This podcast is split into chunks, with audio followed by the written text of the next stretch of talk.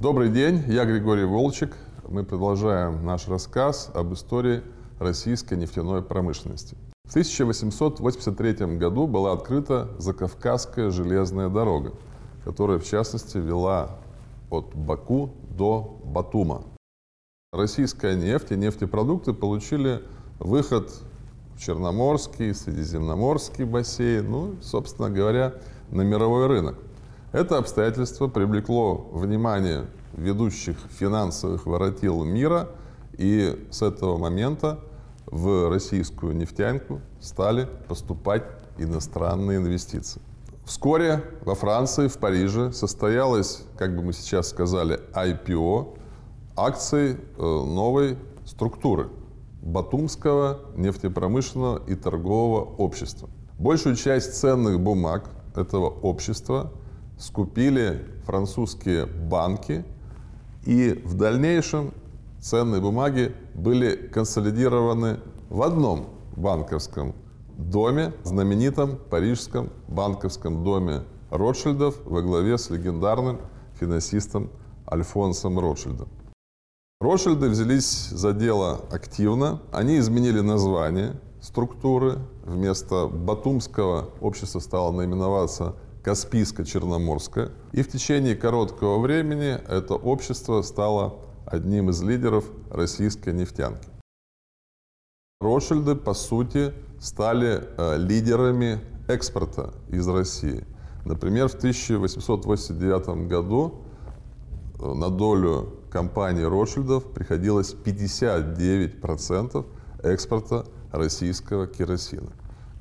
Керосин поставлялся на мировой рынок и в десятки стран мира. Отметим, что Ротшильды привлекали к своей работе элитные кадры.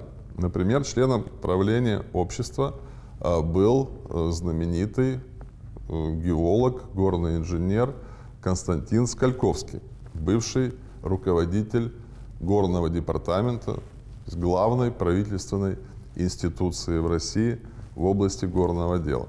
Кроме того, техническим директором э, Ротшильдов в Баку длительное время работал талантливый инженер-технолог Давид Ландау, отец великого физика Льва Давидовича Ландау, лауреата Нобелевской премии.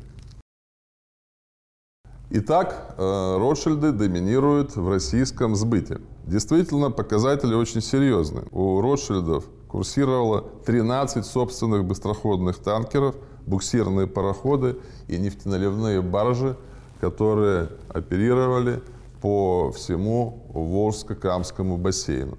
При этом в российской нефтедобыче доминировали Нобели, и, соответственно, есть логика в том, что две крупнейшие компании объединились создав общество под названием НОБ Мазут. По сути, это был картельный сговор.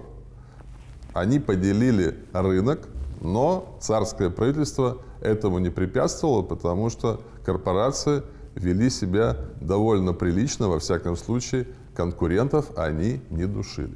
В 1912 году Ротшильды по непонятным причинам ушли из капитала Каспийско-Черноморского нефтепромышленного торгового общества. При том, что общество работало прибыльно, рентабельно, активно. Причины ухода неизвестны, но общество никуда не делось. Контрольный пакет в нем купила знаменитая и тогда, и сейчас компания Royal Dutch Shell во главе с легендарным Генри Деттердингом. И э, сэр Генри э, решил пойти еще дальше – на базе этого общества он решил создать новую бизнес-организацию, для чего привлек крупных э, российских нефтепромышленников, Монташовых, Леонозовых и ряд других известных нефтяных семей, после чего была создана организация под названием э, Russian General Oil Products. Причем зарегистрирована эта компания была в Лондоне, и котировалась она на лондонской бирже.